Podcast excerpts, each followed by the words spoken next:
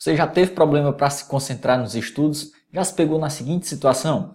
Leu uma página inteira, quando chegou no final, notou que não lembrava de nada? Ou então, no meio dos estudos, você se pegou em grupos de WhatsApp e no Instagram e perdeu ali 30 minutos, uma hora de estudos.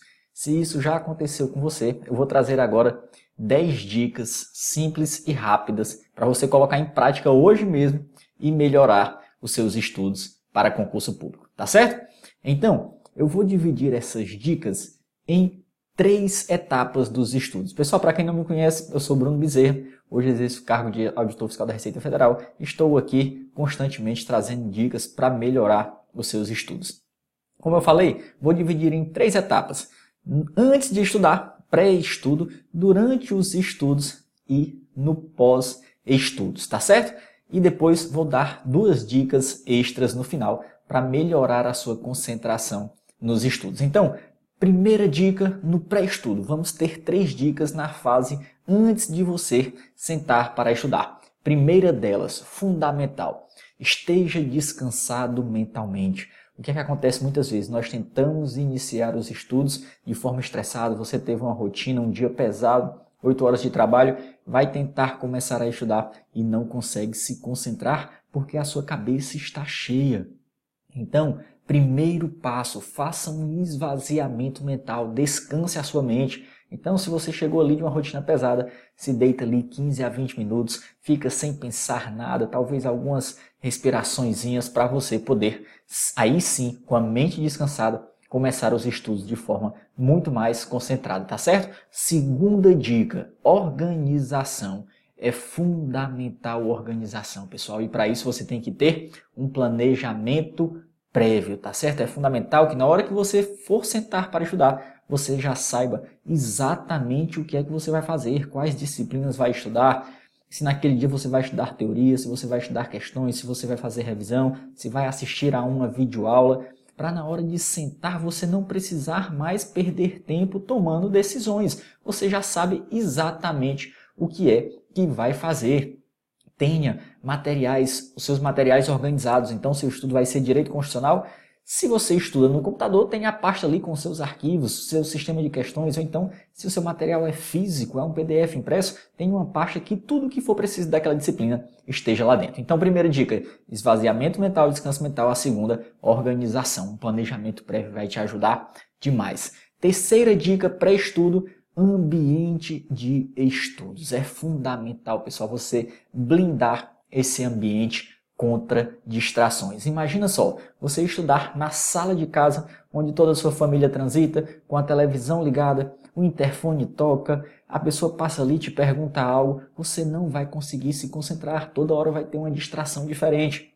Ou então você estuda no quarto, deitado na cama. A cama fica te chamando para dormir. A TV pedindo para você ligar e assistir uma série no Netflix. Esteja blindado dentro do seu ambiente de estudo. Se for o caso, deixe um aviso na porta, converse com seus familiares antes, para enquanto você estiver naquele ambiente, naquele momento de estudos, ninguém te distrair e ninguém te atrapalhar, tá certo? Isso é fundamental. As três dicas que você vai seguir pré-estudo para aumentar a sua concentração: descanso mental, organização prévia e ambiente de estudos. Agora vamos para o momento dos estudos. O que é que você vai fazer no momento dos estudos? Primeira dica, importantíssima, pessoal, ponto de saturação. Nossa quarta dica, tá certo? Ponto de saturação.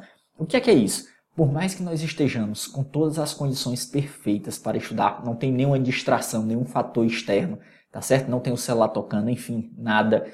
Em algum momento, a sua o seu poder de concentração tende a cair, ele vai diminuir e cada pessoa tem um limiar diferente. Então, na época que eu estudava, eu notei que quando dava mais ou menos aproximadamente uma hora e quinze de estudos, eu já não estava mais conseguindo assimilar os conteúdos. Já não tinha horas que eu não sabia mais nem o que eu estava lendo. Então eu sabia que naquele momento era hora de dar uma pausa, descansar uns cinco minutinhos, tomar uma água, olhar pela janela, dar uma caminhada rápida ali, às vezes dentro de casa, às vezes na biblioteca, e para depois sim voltar para os estudos com o poder de atenção e o poder de concentração é, recuperados. Então é importante você saber que há uma tendência natural de nós entrarmos na fase de desconcentração. Isso é natural e a gente tem que pular essa fase. Quando acontecer isso, o que, é que você faz? Se levanta, dá uma pausazinha de 5 minutos para depois voltar muito mais concentrado. Então a quarta dica foi o quê? O ponto de saturação. Descubra qual tempo. Às vezes a pessoa estuda por 30 minutos de forma muito concentrada. Só consegue 30 minutos? Ótimo. Estuda 30 minutos, folga 5. Estuda 30 minutos, folga 5, tá certo? E aí depois de um tempo maior de estudo, você dá uma pausa um pouco maior para almoçar, para jantar, enfim. Tudo bem? Quinta dica, ainda durante os estudos. Alternância de métodos. Isso ajuda demais também, pessoal. Quando você está estudando a alternância de métodos e de disciplinas, tá certo? Então, vamos supor, você está há três horas estudando direito constitucional, já não aguenta mais ver aquela disciplina. Aí você mescla ali com o raciocínio lógico, com a disciplina de exata, aquilo ali vai te ajudar a recuperar o poder de atenção, o poder de concentração e às vezes prolongar bem mais os seus estudos. E a alternância de métodos se trata de quê? Se você está estudando teoria de uma disciplina, quando for mudar, tenta colocar questões de outra, ou revisão de uma terceira disciplina, ou às vezes assistir a uma videoaula. Quando você troca esse estímulo, estudar teoria, revisar, fazer questões, assistir a videoaulas, você consegue prolongar o seu poder de concentração e permanece muito mais tempo estudando, tá certo? Essa é a quinta dica e importantíssima, que é na fase durante os estudos. Terceira dica para a fase durante os estudos e a nossa sexta dica é a ativação motora. O que é que é isso? Você fazer um estudo ativo. Então você pega ali uma caneta, vai acompanhando a linha, vai lendo e vai acompanhando a linha. Não é? Isso ajuda a você ficar concentrado no que você está fazendo, porque no momento em que você parar de acompanhar ou parar de ler, o, o, a mão vai parar ou então você para é, a leitura. Então, é só esse simples fato de você fazer essa ativação motora e acompanhando ali com a caneta, tem gente que usa uma régua, eu preferia muito mais a caneta para eu, me, eu me segurar concentrado ali no que eu estava fazendo. E isso ajudava a, a, a, a, permanência da concentração ficar muito maior. Então, três dicas que nós vimos agora para a fase durante os estudos, qual é? Conhecer o ponto de saturação, na hora que chegar esse ponto daquela pausa, vai ser necessário alternar os métodos de estudo. E a terceira, ativação motora. Falando de três dicas para o momento, durante os estudos. Agora vamos para a última etapa, que é pós-estudos. Pós-estudos é importante fazer algo para melhorar a concentração também, Bruno? Também, importantíssimo. Olha só, quando você terminou o dia, finalizou os seus estudos, nós temos mais duas dicas aí para melhorar a sua concentração. A primeira delas, analisar o seu dia e identificar os fatores de distração. Então, finalizou o dia, qual vai ser a sua missão? Opa, eu tinha uma meta para cumprir hoje de 4 horas, só fiz 3 horas. O que foi que aconteceu? Quais foram os fatores de distração? Ah, foi porque alguém me ligou na hora dos estudos, eu perdi 30 minutos no celular. Ah, foi porque é, eu tive que sair com, com a minha mãe para acompanhá-la até o médico. Então, quando você identificar esses fatores de distração, você vai ter que corrigir esses problemas para isso não se repetir mais e para depois você conseguir, num, num momento aí para frente, deixar que, com que esse erro não te atrapalhe mais e você renda mais naquele momento para frente, tá certo? Então veja o que nós estamos dando de dica.